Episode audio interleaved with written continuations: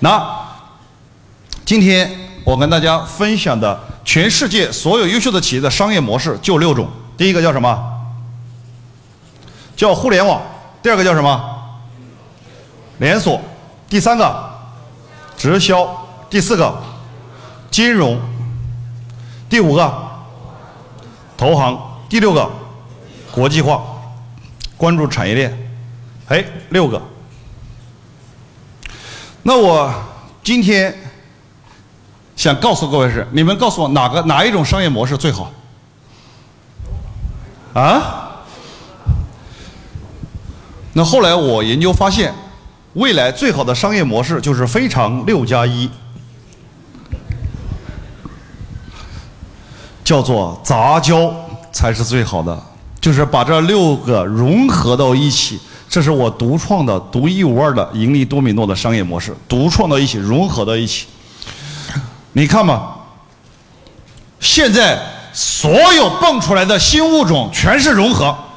什么叫互联网金融？不就是互联网模式加金融模式吗？对还是不对？什么叫微商？不就是互联网加直销吗？是还是不是？什么叫新零售？不就是互联网加连锁吗？对还是不对啊？你仔细看吧，全是这么回事儿，就是要么两种，要么三种糅合到一起。所以说，未来真正牛逼的商业模式，明天上午我给他讲到。我敢说，一个小时之后，你会发现未来的三到五年有一句话叫做“赚钱像呼吸一样简单”，你们觉得好不好？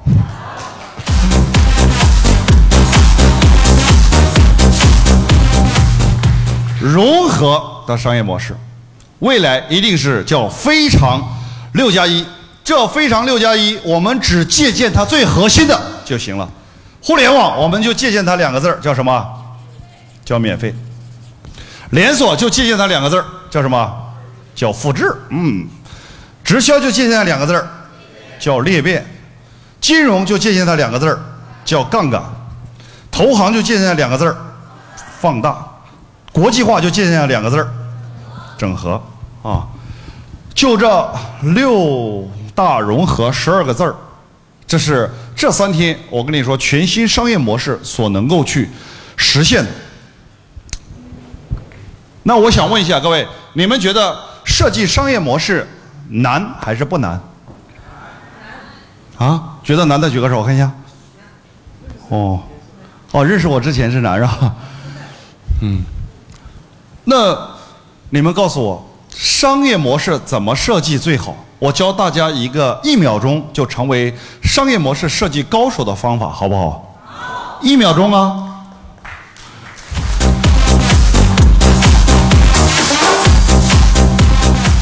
在教大家之前，先给大家思维上做一个区分。发明创造是科学家的事儿，同不同意啊？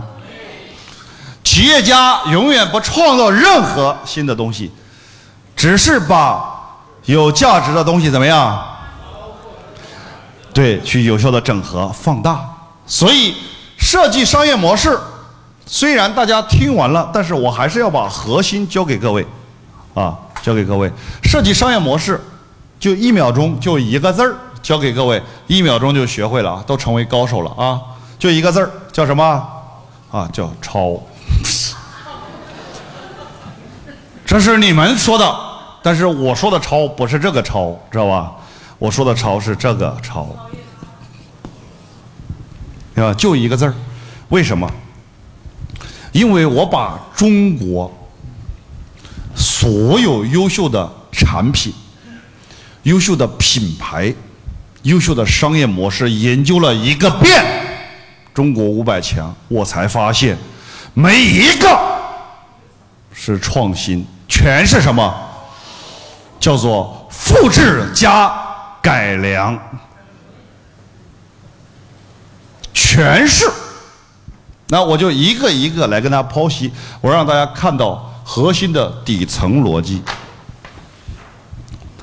先拿最大的企业来比喻啊，阿里巴巴抄谁的？啊？最开始去看到这个易趣是吧？哎，这个电子商务不错呀，就开始复制，整吧整吧，整的四不像。一直遇到孙正义之后，孙正义除了投他钱，还跟马云说了一句话：“你创啥新呢？”我告诉你，雅虎在日本做电子商务做得很好。我投资完你之后，雅虎也是我投资的，直接把那套模式直接给你整过去，你对着整就行了。人家已经试验成功了，对不对呀？直接整。百度，李彦宏去了一趟美国，就回来成立了百度。李彦宏最开始是不是在谷歌上班？是还是不是？因为他看到了美国有一个什么，谷歌。对不对？哎呀，这玩意儿可以啊！回来就整了一个什么？百度。你告诉我，微信是抄谁的？Facebook、脸谱有没有听说过？来，你看，优酷、土豆，包括抖音，抄谁的？叫做全世界最大的视频网站平台，叫 YouTube，YouTube，对不对？而且不光是。这个平台抄他们的，抖音里所有最火的内容全是 YouTube 上照搬过来，就换了个演员而已，能理解吗？一模一样，全是这么回事儿，你知道吗？我说了，那滴滴抄谁的？优步，是不是？商业模式中国是五百强，你拿出来，我用一秒钟告诉你他抄谁的。就这么简单，所以面对风投的时候，风投问你的第一句话，你一般的，你知道他一般会问你啥吗？他不会问你抄谁的，他只会问你你对标谁？你对标谁？同不同意啊？为什么？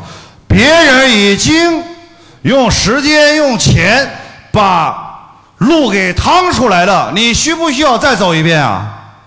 不需要，直接干嘛？拿来主义。对不对？别说商业模式了，中国的商业模式是自创还是抄的？啊，没办法，当时也没啥主意了，算了，就共产主义的，直接啊，不光抄，还请个顾问教练过来抄，是不是这么回事儿？共产国际直接就来了，就这么回事儿。你记着，所有的东西，好东西全部是复制，中国的原创都五马分尸了。商鞅是原创，无需六君子，这都叫创新。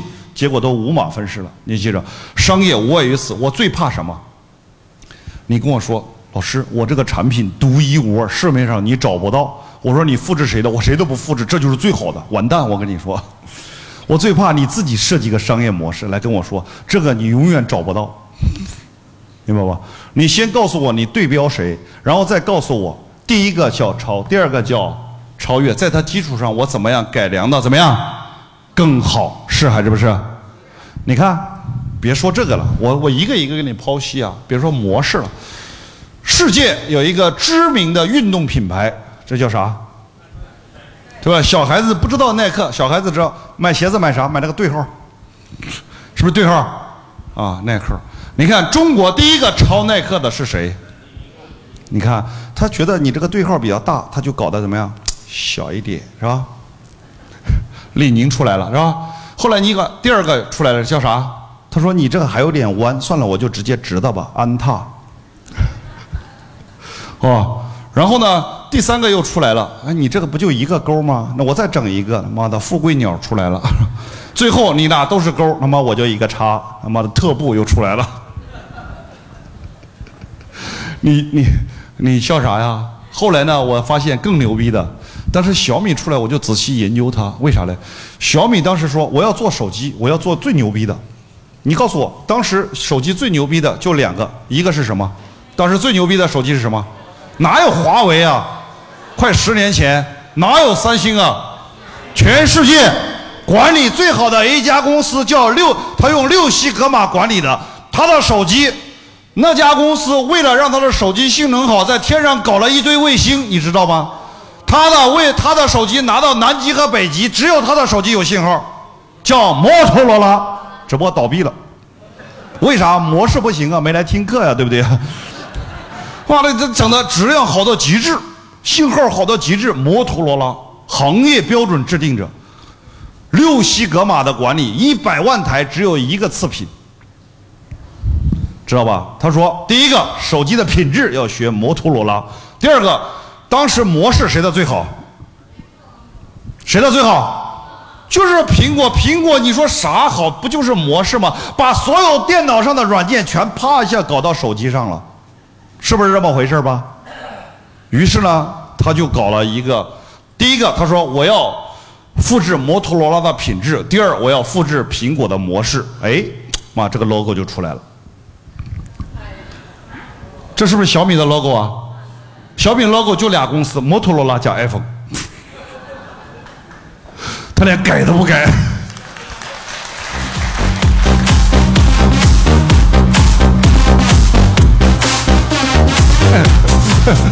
是不是这么回事啊？我惊讶的发现，原来就是摩托罗拉加 iPhone。你说厉害吧，中国人？当年李书福坐车的时候。花了几百万买了个 S 四零零回来，奔驰的。回来了之后，把它全部拆开一看，就这一堆破铜烂铁，妈的卖了我几百万，对吧？但是中国没有人会造车呀，怎么办呢？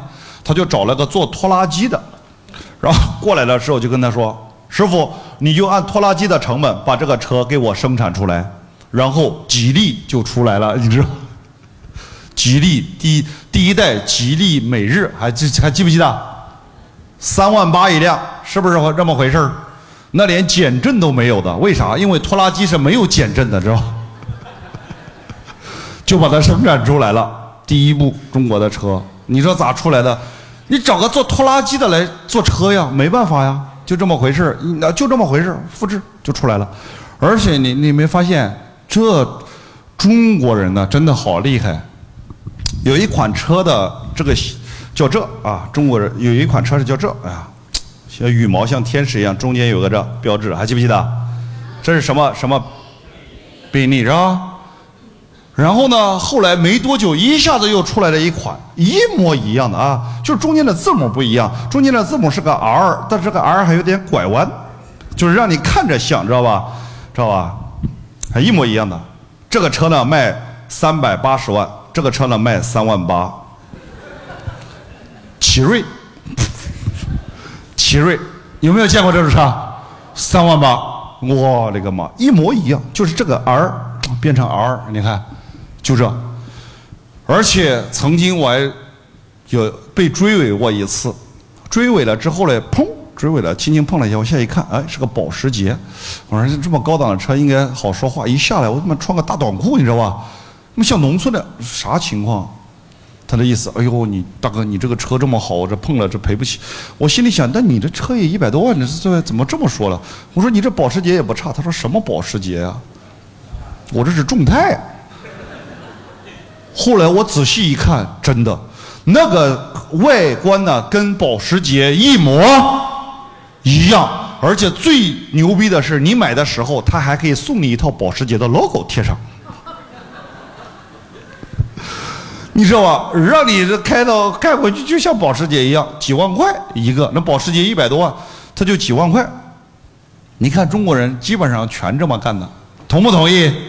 所有手机的外观全部 copy 谁？苹果是不是这么？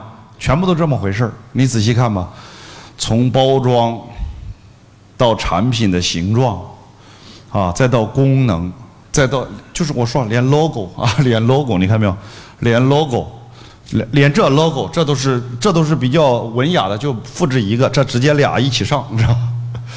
连 logo，连商业模式，全部干嘛？就一个字儿，叫啥？